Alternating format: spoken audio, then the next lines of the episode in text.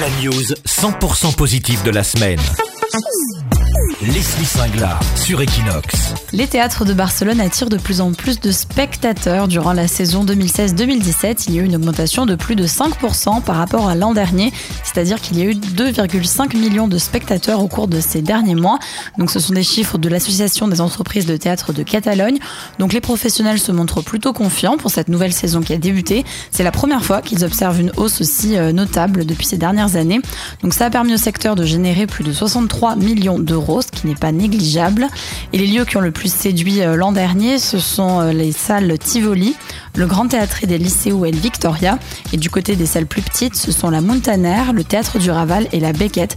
Alors cette dynamique pourrait s'expliquer peut-être par la hausse du nombre de spectacles proposés, mais aussi par la baisse de la TVA culturelle pour le théâtre. La news 100% positive de la semaine.